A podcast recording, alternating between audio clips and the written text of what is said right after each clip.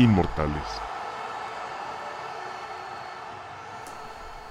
Hemos visto muchas rivalidades a lo largo de la historia del deporte. Algunas se quedan en la competencia y las dos partes reconocen el esfuerzo y talento de la otra persona. Pero hay ocasiones en las que estas rivalidades pasan ciertos límites y se convierten en un odio legítimo y real.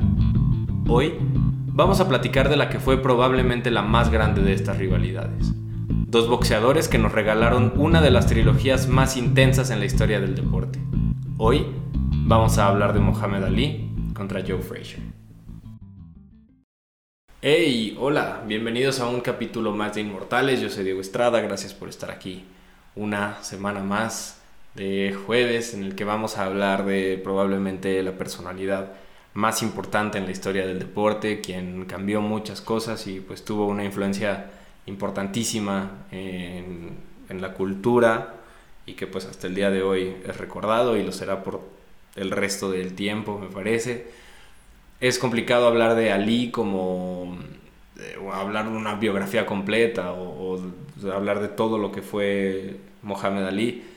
Yo creo que tomaría bastantes capítulos, entonces pues también para cambiar un poco decidí tomar una de las eh, partes o, momentos más importantes en la historia de, de, de Ali y de su carrera que fue pues esta rivalidad que sostuvo con Joe Frazier durante muchos años en la década de los 70 y pues vamos a dividir todo el capítulo de hoy como en tres partes que fueron las tres peleas que hubo pero antes de comenzar con eso pues hay que dar un poquito de contexto acerca de, de la situación de ambos peleadores.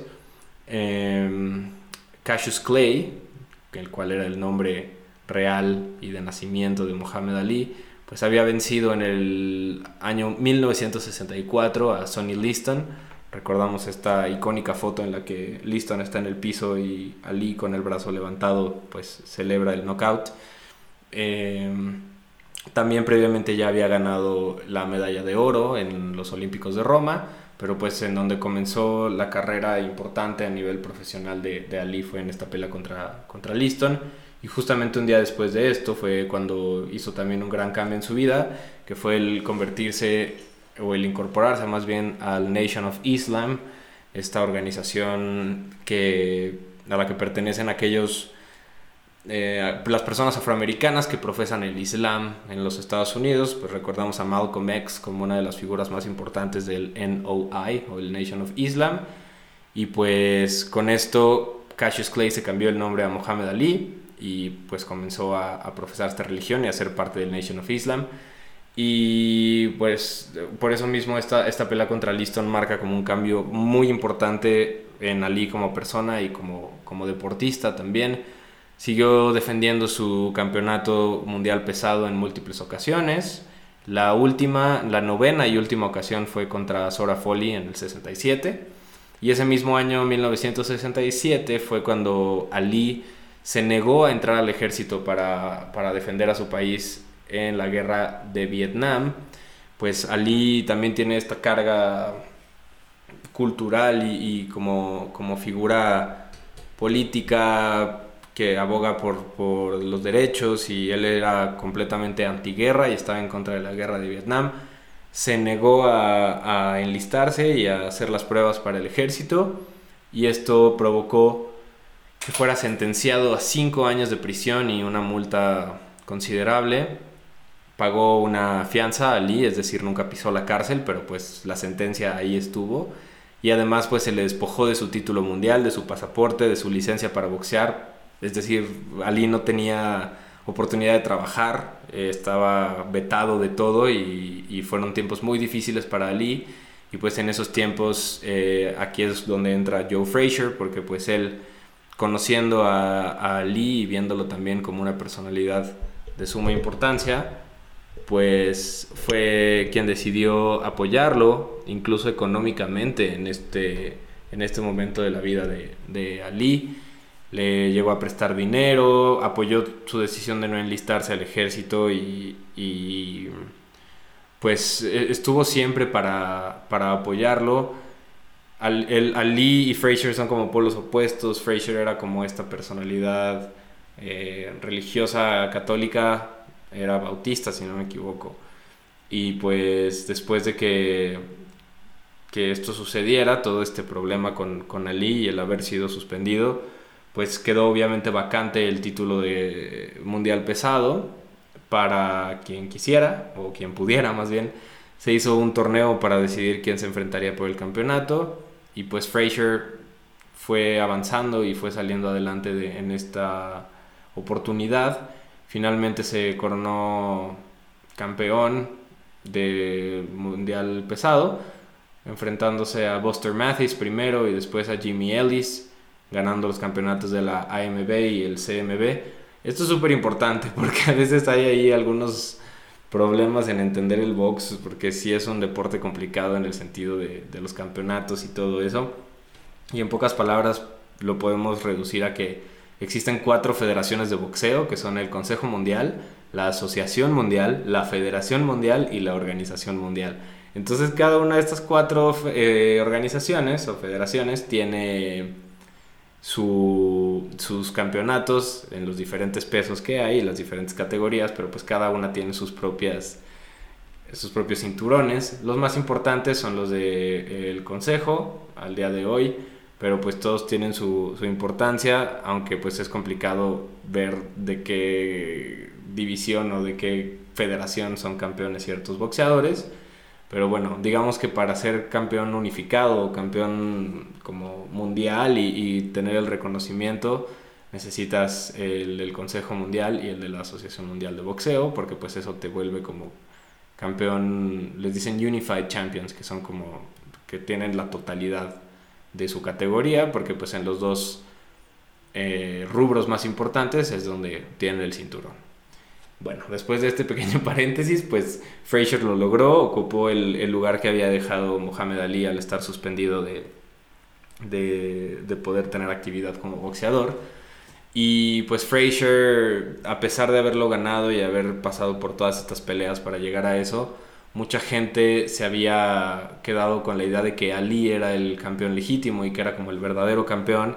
Y pues no le tenían como mucha estima a Frazier, quien a pesar de todo esto fue a la Casa Blanca personalmente a hablar con Richard Nixon, quien era entonces presidente, y pues aceptó Nixon la, propuesta de Frazier de volverlo a habilitar a, Ali para que siguiera peleando y pues finalmente pactando de alguna manera una pelea con el mismo con el mismo Frazier, ¿no? Si fue quien lo quería rehabilitar, pues también lo quería enfrentar y demostrar que realmente era quien merecía el cinturón y pues el más grande. Les digo que Richard Nixon aceptó y pues logró de alguna manera quitarle esta condena a, Ali para una pelea contra, contra Frazier. Pues esto es muy importante porque Ali es una personalidad clave para la cultura afroamericana, para los, los derechos en general y las, la, la, igualdad que tiene que haber en cuestión de, de dejar el racismo a un lado y todo esto. Y pues eh, comenzar a utilizar la, la voz que tenía como, como boxeador y como persona importante en el mundo del deporte para eventualmente pues darle voz a todos los, los, jugadores afroamericanos como lo vemos hoy en día en prácticamente todos los deportes. Y pues mucho de esto se le debe a Mohamed Ali. Y al mismo tiempo pues esto era un arma de doble filo porque pues llegaba a ser tan influyente y tan mediático Ali que pues si él decía algo la gente lo seguía y pues lo iba a tomar como la, la verdad. Y pues una de estas declaraciones fue el empezar a menospreciar a Joe Frazier, a pesar de, de, todo esto que había hecho por él en su momento, siendo de alguna manera pues como cínico y un poco malagradecido, jugándole mal pues siguió con este trash talk que sí se le conoce y se, se, sabe de Ali, que era una persona que le encantaba provocar y le encantaba como crear polémica para sus peleas y pues para seguir como con esta figura de, de persona revolucionaria. Y, pues sí, el estandarte que tenía tan claro Ali, pero pues me parece que, que se llegó a, exceder, estiró demasiado la liga Ali en ese momento, llegó a criticar a Frazier llamándolo gorila y que parecía un gorila, diciendo que era un Uncle Tom, y el Uncle Tom era como esta imagen de, de boxeador ejemplar para la gente blanca, y pues se hablaba de que Frazier estaba del lado de los blancos y, los apoyaba y no estaba como formando parte de esta pelea. me parece que llegó demasiado lejos este trash talk de Ali y todas estas polémicas que causó, a tal punto en, las, en el que empezaron a llegarle amenazas de muerte a Frazier, tanto a él como a sus hijos y a su familia en general, pues ya estaban en peligro, tenían que estar protegidos y, pues todo esto debido a que Ali en algún momento se empezó a sentir eh, superior a Frazier y creyó que a pesar de lo que había hecho por él y que estuvo con él en sus momentos en los que estaba deshabilitado para pelear, pues lo seguía considerando como una persona que había traicionado, por así decirlo, a, la causa o a la lucha de, la igualdad racial, pues debido a esto fue, fue que lo empezó a, criticar y a, a echarle muchísima tierra. Y pues esto obviamente también tuvo su impacto para la pelea y para ir construyendo lo que toda la gente quería que sucediera, que era pues la pelea entre estos dos. Los dos llegaban invictos. Ali desde su última pelea había logrado un récord de 31 a 0 y Joe Frazier también venía invicto con 26 a 0 y pues obviamente como campeón, defensor. Y pues el lugar era el Madison Square Garden en Nueva York, uno de los eh, las mecas del deporte en general, siendo casa de, de los Knicks, y viendo muchísimas cosas pasar a lo largo de la historia del Madison Square Garden, entre ellas pues esta pelea que fue llamada Fight of the Century o la pelea del siglo que, que iba a ocurrir entre Frazier y, y, Ali. La pelea pues fue de, de 15 rounds, se acostumbra hoy en día que las peleas profesionales o por título sean de 12. En aquel momento fue, fue a 15. El cambio se hizo en los 80, si no me equivoco, por una muerte que se suscitó poco después de una pelea en la que eh, uno de los peleadores terminó terriblemente lastimado y las heridas y, las secuelas de la pelea terminaron llevándolo a la muerte y pues también tuvo que ver la duración de la pelea, entonces pues se redujo a 12 hoy en día, pero pues en aquel entonces era a 15 rounds. El 8 de marzo de 1971 fue cuando se vieron las caras finalmente. Ali antes de que comenzara esta pelea había dicho que si Joe era quien ganaba, terminaría yendo a su esquina, chocando guantes con él y reconociéndolo como el mejor, the greatest, así lo dijo él. Y pues durante la pelea, con muchos intercambios intensos y que duró exactamente los 15 rounds, tuvieron que llegar a decisión, pues Frazier se vio considerablemente superior en la mayoría de, de la pelea y pues el resultado justamente dio a Frazier como ganador por decisión unánime. Aquí voy a hacer otro paréntesis sobre cómo ganas una pelea de box. Existen prácticamente seis resultados posibles o siete si le agregamos el abandono. Pues el primero es el abandono en el que la persona, una de las personas dice que ya no puede más. Después está el knockout técnico, que pues es eso, pero más bien el referee es quien decide que uno de los dos ya no puede más. Y está el knockout, que es la cuenta hasta 10 y cuando ya uno de los luchadores, de los peleadores, perdón, no se puede, no se puede recuperar. Está un empate en el que dos de los tres jueces eligen un empate, o más bien uno elige al peleador A, uno al peleador B y el otro nombra un empate, pues eso es el, el empate. Está la decisión por mayoría, que es cuando dos de los tres jueces eligen a un ganador. La decisión dividida, que es muy parecido, solo que en la decisión por mayoría el tercer juez elige un empate y en la decisión dividida el tercer juez elige a alguno de los, de los dos, es decir, al otro que no es el que eligieron los otros dos. Tal vez me está haciendo muchas bolas, pero espero que me entiendan. Y la decisión unánime, pues es cuando los tres jueces eligen como ganador al mismo, al mismo peleador. Entonces, bueno, estas son las formas de ganar una pelea de, de box. Cada round se va calificando y pues cada, cada round tiene un ganador y al hacer la suma pues se eligen estos, eh, los jueces son, son quienes eligen al ganador. Y en aquella ocasión Frazier fue quien, quien ganó por decisión unánime aquella pelea. Y pues justo esto que había dicho Ali de, de, ir a su esquina y reconocerlo, obviamente no pasó. Ali era una persona sumamente pues competitiva y no iba a aceptar el darle la mano y reconocer a alguien más grande que él. Y pues esto es importante también porque pues fue la primera derrota como profesional para Muhammad Ali, fue la primera vez que perdía, entonces pues lo hizo lo hizo Joe Frazier, continuando él con su invicto y, defendiendo su campeonato. Y pues esto fue como una piedra en el zapato de Ali que incendió eh, todo eventualmente y pues también fue el inicio de, de esta rivalidad en el ring. Y pues después de haber retenido su título, Frazier continuó haciéndolo dos veces más contra Terry Daniels y contra Ron Stander. Ambas fueron efectivas y logró defender su campeonato. Hasta que en enero de 1973, George Foreman, quien también es uno de los más grandes pesos pesados de la historia, lo noqueó en una pelea muy corta en, Jamaica y pues le quitó el título a, a Frazier. Y por otro lado, Ali también siguió peleando, siguió eh, teniendo peleas en, su peso y terminó ganando el título del North American Boxing Federation, que es uno más, es decir, son asociaciones ya subdivisiones o, categorías más, más pequeñas. Y el NABP, el, perdón, el NABF era una de las más importantes en aquel entonces. Y en ese tiempo eh, peleó otras 13 ocasiones y perdió una vez más contra Ken Norton en una de sus rivalidades también interesantes en, en su carrera Perdió justamente el título este del NABF contra Norton, aunque lo recuperó, lo recuperaría después. Y pues después de estas 13 peleas de, de, Ali y las de, las de Frazier, pues la gente quería, quería seguir viendo esta rivalidad. Ambos aceptaron y, se pactó una pelea para el 28 de enero de 1974.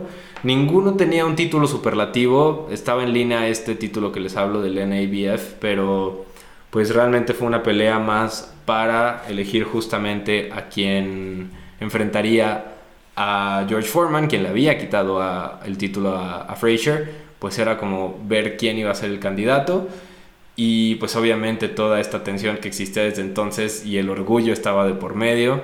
Ali quería su revancha y pues Frazier quería demostrar una vez más que era capaz de vencer a, a Ali. Y pues se repitió el escenario, una vez más era el Madison Square Garden. Y pocos días antes de la pelea fueron invitados los dos a un programa en ABC para hacer promoción del, de la pelea. Y Ali obviamente volvió a provocar a Frazier como solía hacerlo, pero las cosas se calentaron un poco más, lo empezó a llamar ignorante y Frazier ahí fue cuando se, se encendió y le empezó a, a retar de por qué lo llamaba ignorante y empezó ahí una, mini pelea, terminaron los dos en el suelo y pues parecía incluso como staged o falso, pero pues en realidad, y es lo que decía en la introducción, esta rivalidad era genuina, en verdad había odio y había muchos temas ahí que en los que ambos se excedieron, pero pues Ali siempre con este trash talk tan característico, pues sabía por dónde llegarle a, a Frazier y le gustaba, parecía que le gustaba como calentar las cosas y tener una buena pelea. Y pues esta, esta segunda pelea, como les digo, pues al no tener ningún título, pero pues sí la importancia de, de pues elegir al, contrincante para, para, Foreman, se considera la más floja de las tres. Les digo que pues las peleas profesionales tenían una duración de 15, pero las, bueno, no profesionales, más bien las que eran por título. Las que no lo eran así eran de 12 rounds y pues no era un título mundial, entonces fueron 12 asaltos los que, los que pelearon Frazier y Ali. Y finalmente Ali ganó por decisión. Se habla también de cierta ayuda del juez y de algunos movimientos ilegales que no se contaron.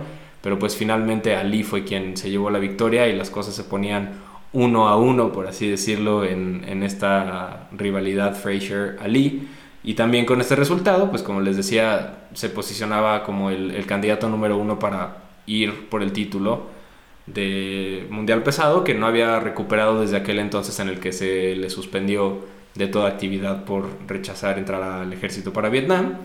Y es aquí donde entra lo que les recomendé el martes en la, en la sección de documentales de Vox, el Rumble in the Jungle. Les recomiendo muchísimo este, este documental que habla sobre la pelea entre Fraser, perdón, entre Foreman y Ali en Zaire y pues algo súper interesante también, pero ese es tema de otro capítulo o incluso del documental por si lo quieren ir a ver. Pero pues el caso es que en ese momento contra Foreman, Ali recuperó su título de pesos pesados venciendo a Foreman.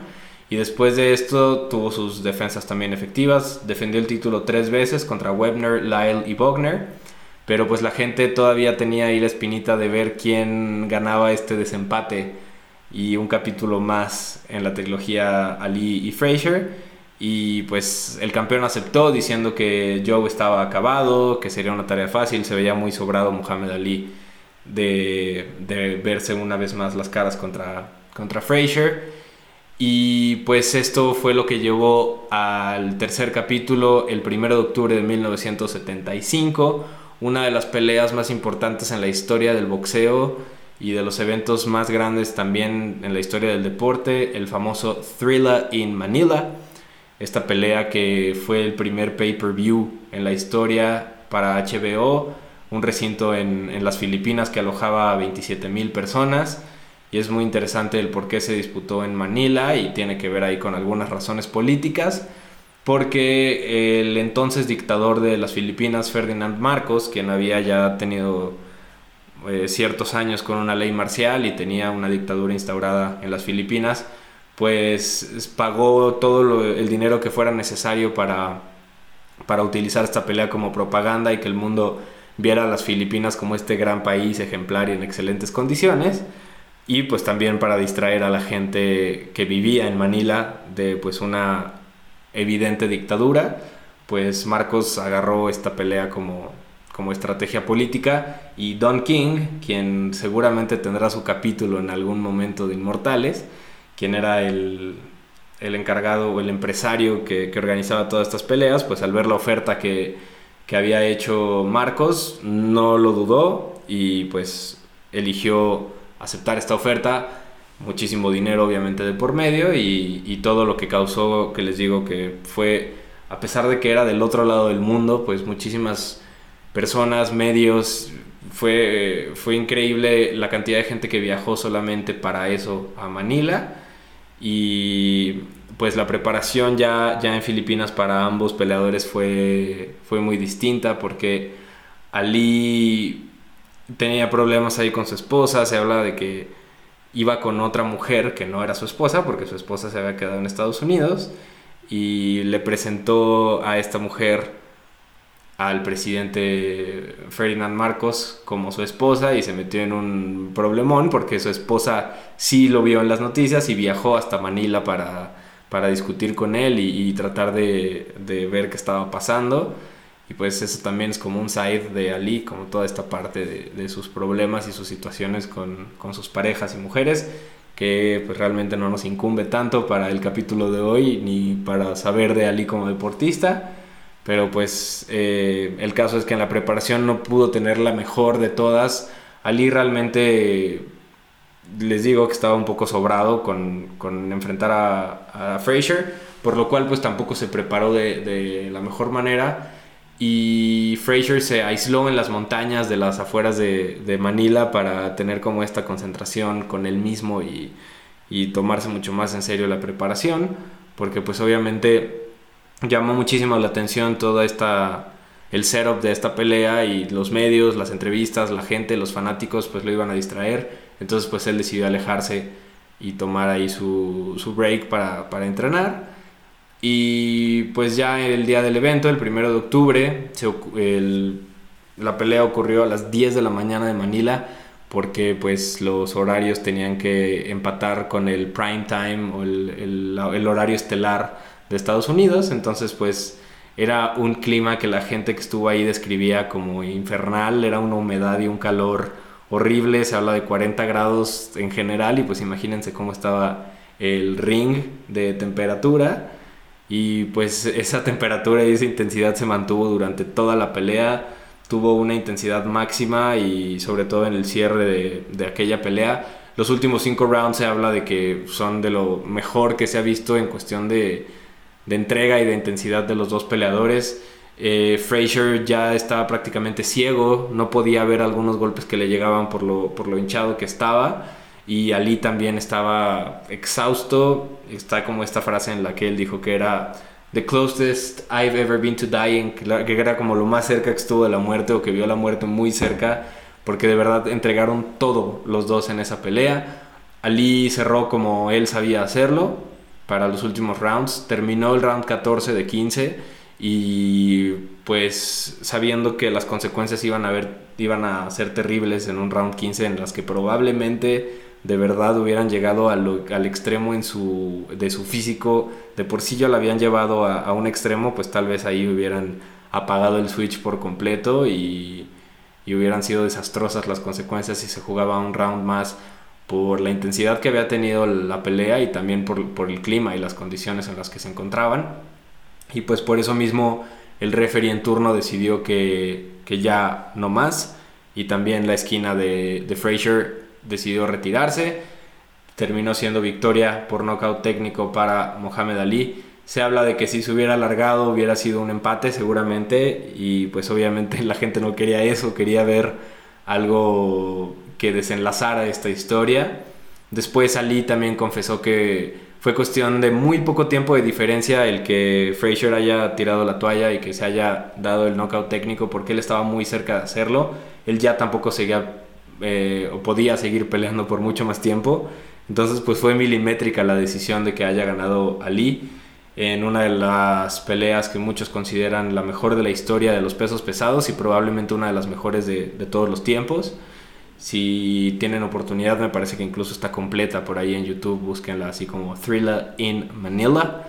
Y pues muy icónica esta pelea. Ali se llevó la victoria y terminó ganando también como esta mini trilogía de entre ellos dos por 2 a 1. Terminó ganando la serie, por así decirlo. Y pues fue lo último realmente que vimos importante de, de ambos, fue el, el, pico más alto de su carrera.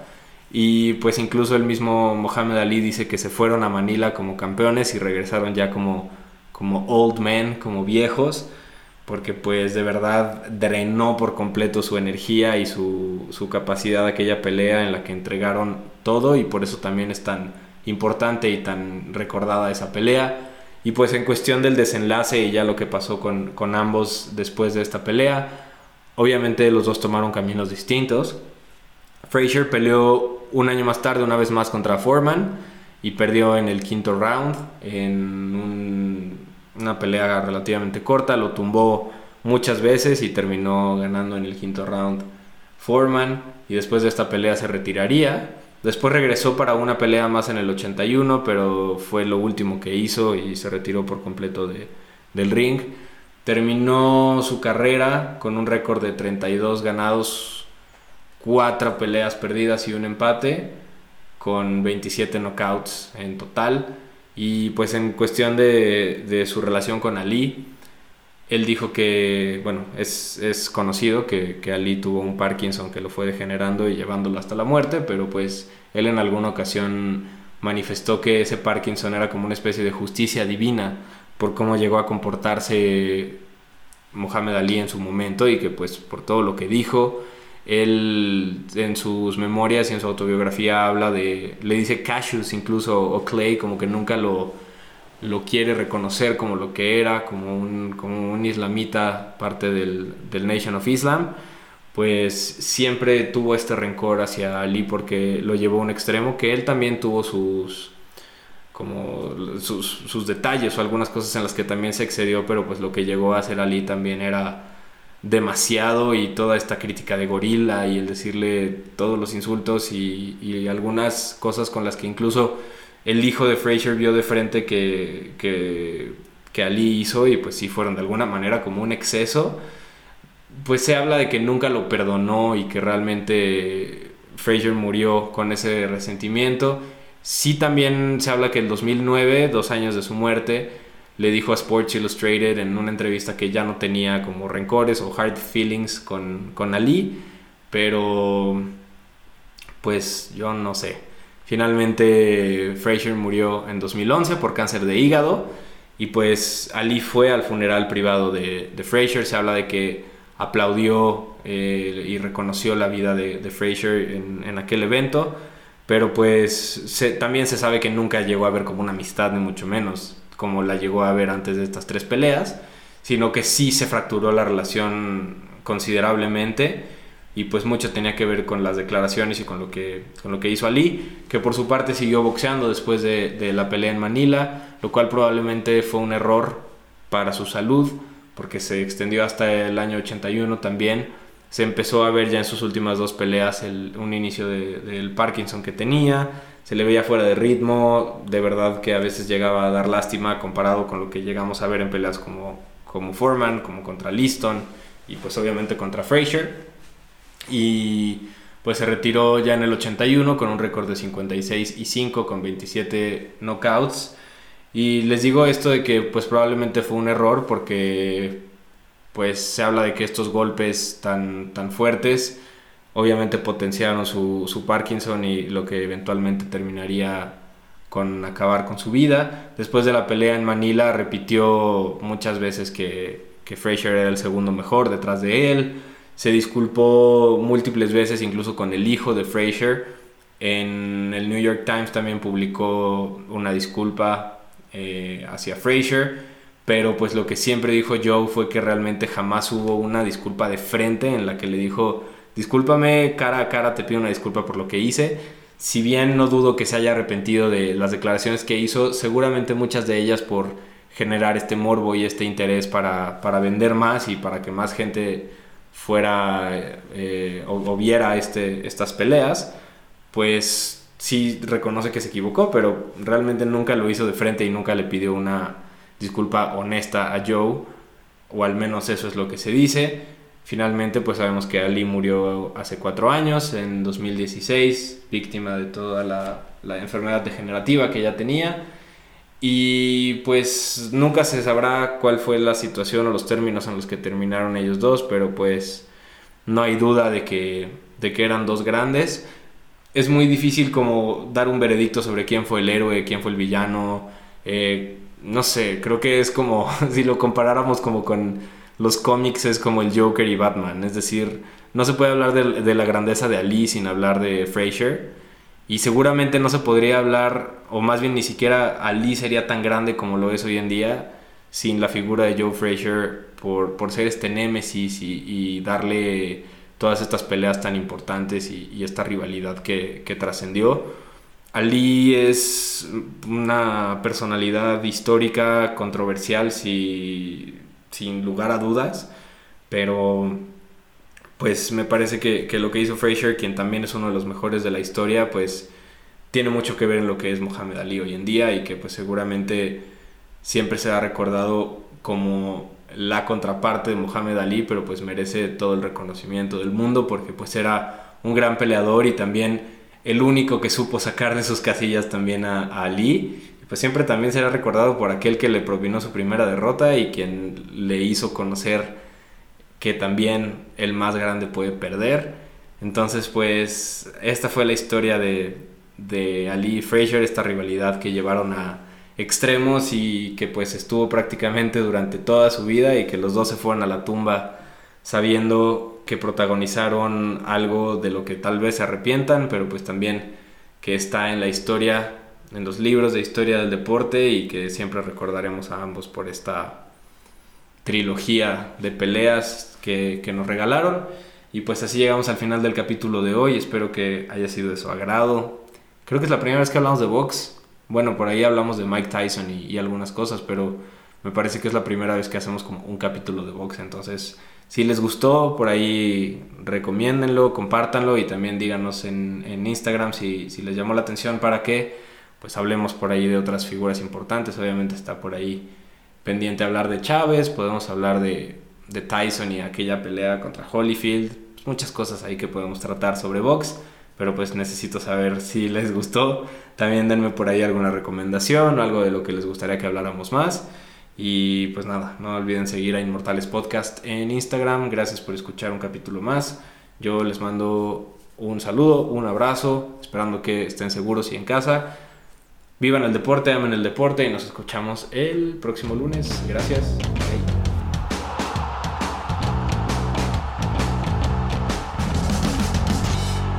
Inmortales